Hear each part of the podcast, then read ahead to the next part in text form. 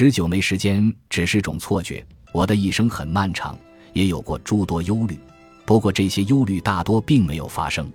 马克·吐温，美国作家、幽默家。我开始创作新书时，发现首先给每章内容制作索引卡，效果非常好。我把每个章节的标题列在卡片的最上面，在标题下面写下注释，然后把所有卡片都摆在桌子上，这样我就可以同时看到全部内容。我是在几天前才开始这样做的。感觉这种方法太有意思了，看看我那本辉煌的新作。然而没过一会儿，我就变得惊恐万分。天哪，竟然有这么多章节的内容，我该怎么做才能按时完成呢？交稿日期近在咫尺，而我却还不知道各个章节该写些什么内容。我现在却在后悔自己为什么没在八个月之前就开始创作呢？现在喝红酒是不是有点早呢？谁能救救我呀！我要崩溃了。我闭上眼睛，深吸一口气，那就一次完成一张内容。于是，我从桌子上随便拿了一张卡片，睁开眼睛一看，当然，它就是这张内容：无法承受的生活。在这里，我想提醒你我一句：生活中大部分痛苦都是由我们造成的不必要事件引起的。举个例子，假如我们碰巧发现自己正处于精神紧张。无法承受的状态，紧抱双膝，前后摇摆，同时嘴巴张得大大的。那么，就像生活中的其他事物一样，我们只需要改变观念，就能打造新的现实。人生如梦，不要让它成为一场噩梦。难以置信的是，我们有幸能够拥有所有已经拥有的东西、机会、想法、人、任务、兴趣、精力以及责任。因此。如果我们不能去享受人生，而是心怀恐惧，那么就好比对牛弹琴，白白浪费这么宝贵的礼物。为了帮助你更愉快地对待堆积如山的待办事项，我们先挑选出有关无法承受最常见的三条怨言，然后将它们美化一下。一时间不够用，多亏那些脑瓜聪明、努力工作的人，我们现在得以认识到时间只不过是种错觉。虽然大多数人不明白这意味着什么，但是从下面这个角度去理解这一点要容易得多。没时间是种错觉。举个例子，我没时间去找停车位，所以先把车停在这个卸货区。哦，看看吧，虽然我没时间，但是刚刚却花了三个小时把车从拖车厂开走。回家时因为迷路又浪费两个小时，到家后又跟妻子将整件事抱怨了四十五分钟。我没时间打扫办公室，哦，看看吧，虽然我没时间，但是刚刚却花了半个小时找手机，结果发现它被埋在了一大堆废物下面。哦，看看吧，我手机没电了，也就是说，我得再浪费更多时间去找那个可恶的充电器，它可能就埋在这堆书底下。哦，希望如此吧。假如我们必须做某件事时，会突然发现时间有的是。这就说明我们一直都有时间，但是却认为自己没时间，从而给自己设限。你有没有发现，如果自己可以用六个月的时间去完成某件事，那么真的会花六个月才能完成？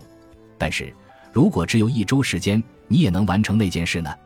只要你明白时间和其他现实事物一样，在你心里就不会再成为他的奴隶，而是会让他更好的为你服务。现在。你可以从以下几个方面着手来致富时间：一、尊重它。如果你想拥有更多时间，首先要尊重它。假如你总是迟到、推迟做事或者反复无常，那么就无法告诉宇宙，你也好，其他人也好，你非常珍惜宝贵的时间，并渴望为自己赢得更多时间。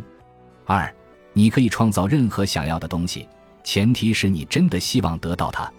假如你表现的好像时间并不重要，可以浪费，无需尊重，那么就会导致言行不一，而你也很难赢得更多时间。我的意思是，请把时间当人看。假如你总是把时间当成无关紧要的蠢货，那它怎么可能会出现在你面前呢？假如你总是迟到，那就早点行动。假如你总是取消或者忘记与他人的约会，就要集中精力。把你失望的方面写下来，然后留存，在手机上设定闹钟，好提醒你做好准备，早些准备。在手背上写下要做的事情。如果你说过打算做什么，一定要信守诺言。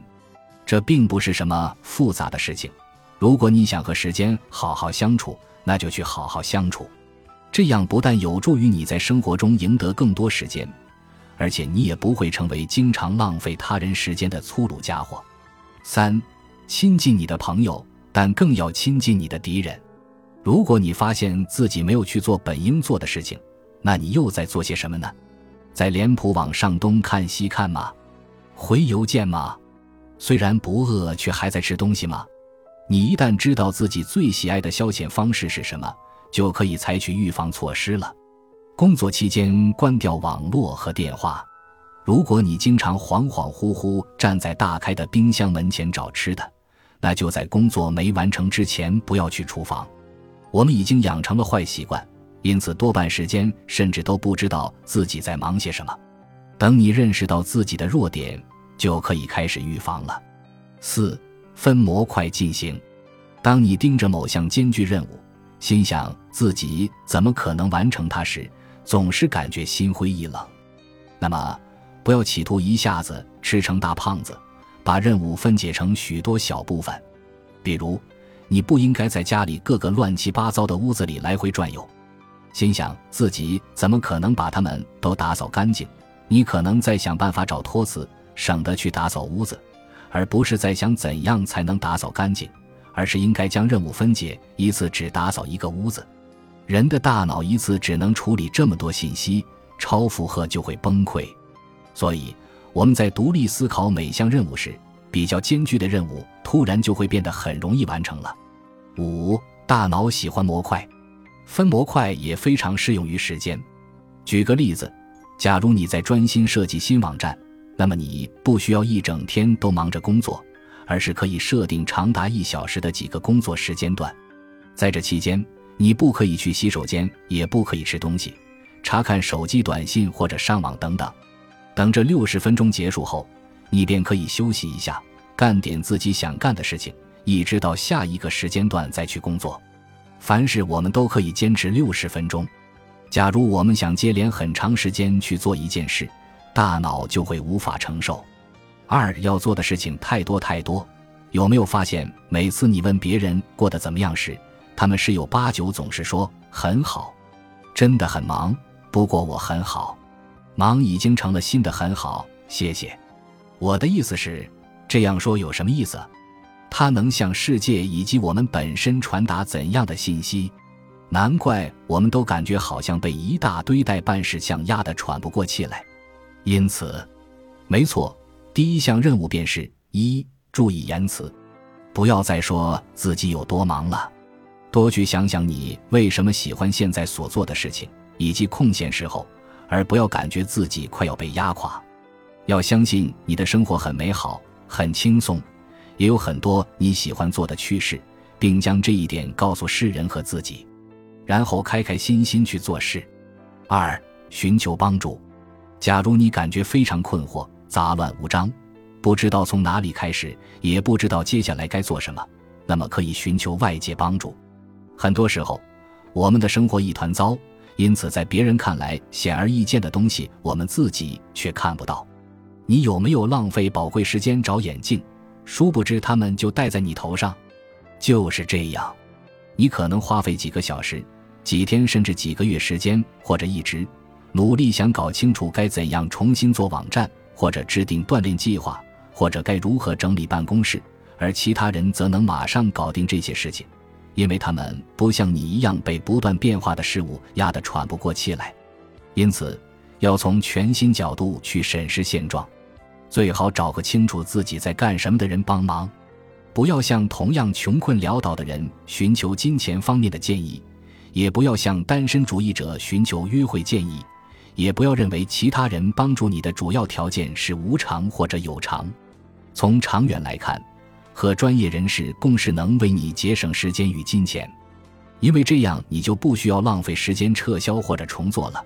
不管你的最初尝试多么懦弱，聘请商业教练，与做事高效率又很成功的朋友坐下来好好聊聊，聘请广告顾问。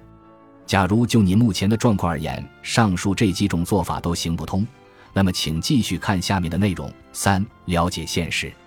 有时候我们承担的事情总是超过自己的能力范围，因为我们觉得自己有必要全部完成，或者觉得如果自己不做那些事情的话，世界就会崩溃；或者如果我们不去做一直在努力做的那八百样事情的话，就会成为坏人，就无法得到他人的喜爱。因此，请考虑自身的实际情况：你为什么要做现在正在做的所有事情呢？有这个必要吗？你需要同时做完那些事吗？其中一些事情能再等些时日吗？能交给其他人做吗？或者可以不做吗？如果你必须去做哪些事情，怎么才能让它更有趣呢？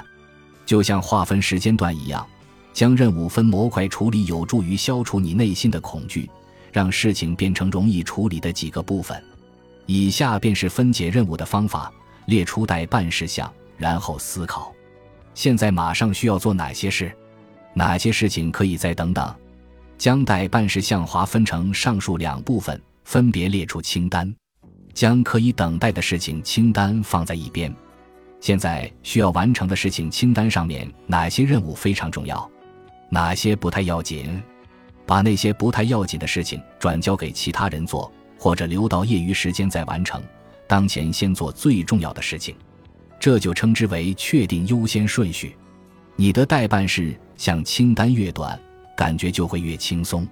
记住，你永远都不可能把所有事情全部搞定，因此不要再因为他们而给自己施加压力了。开心的去做自己有能力做到的事情，而不要痛苦的去尝试所有事情。四，要么分配任务，要么累死。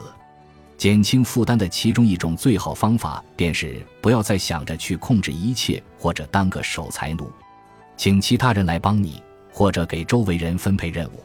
你绝对做不到扩大业务，也不可能晋升或者做了不起的父母。假如你总是尝试去做每一件事，那么不管那些事多么微乎其微，你肯定会过早老去。想想你讨厌做。一直以来都不擅长或是没时间做哪些事情，然后找其他人来完成这些事情。我估计你还没有完成这件事有以下原因：要么因为你没钱请其他人帮忙，要么你觉得自己最擅长做这样的事情，要么你就是个控制狂。不过和其他借口一样，解决问题的答案一直都在那里，只不过你没有认真去考虑。如果你确实需要帮助，如果这涉及生死存亡问题，那么你会怎么做？你可以从地方院校找名实习生，也可以请朋友或家人帮你。你也可以一开始每周只聘用他人半小时，然后慢慢延长时间，或者把某样东西卖掉，用得来的钱给帮忙的人付费。再或者也可以借钱，或是强迫自己完成任务。你也可以把任务分配给人力资源部门，让他们去完成。或者让丈夫把洗碗机里的碗盘清理掉，让十几岁的孩子把车库打扫干净，这样你就有更多时间了。帮忙无处不在，只不过有时候接受他人的帮忙需要我们用不同的眼光去看问题，或者不要轻易言弃。如果你认定自己得不到需要或者想要的东西，就相当于你立刻丧失了展示东西的机会，同时也会远离一开始激发你兴趣的那部分。一旦你认为我做不到，宇宙就会说：“那好吧，既然你现在不需要帮助，那么再见。”就算你不知道机会从何而来，也要时刻等待支援机会。你很可能会惊讶地发现自己能创造的事物以及得到的诸多帮助。你应该认定自己一定要得到它，相信自己能得到它，然后尽一切努力想办法让它实现。同时，要坚信整个过程会自主显现。五，记住你是最棒的，把优先考虑的事情放在第一位，不要去查看邮件、语音留言或者脸谱网，除非你已经进入状态并完成了其中一部分想要完成的任务。忙的时候不要接电话，也不要回短信，其他人的各种需要很可能会占据我们大量的注意力。如果你允许的话，他们当然会来麻烦你。三，我累坏了。假如你认为休息会让整个人生都崩溃的话，这是很危险的，同时也太过嚣张。你会发现，就算你不再工作了，地球照样会转。如果你不抽时间休息，身体最终会垮掉，导致你生病。身体往往会这样。压力是引发癌症、心脏病、肝功能衰竭、愚蠢事故、牢骚以及突然无法呼吸的主要原因。除了疾病以外，抽时间做你喜欢做的事情也应该成为首选。因为，呃，如果没有这些事，那生活又有什么意义呢？当你八十五岁高龄时，每天早上醒来却发现自己没时间享受生活，那又有什么意思呢？如果不是这样，那你每天做些比这更重要的什么事情呢？这并不只是比你富有、聪明或者幸运的人的专享。但凡花时间思考并选择打造更多乐趣人生的人，都有权享受这一点。运用本章介绍的各种方法，抽时间得到你需要的其他东西，然后尽情去享乐。这样，你不但能拥有宝贵人生，而且还能享受生活。四爱自己，你做的非常棒。本集播放完毕，感谢您的收听。喜欢请订阅加关注，主页有更多精彩内容。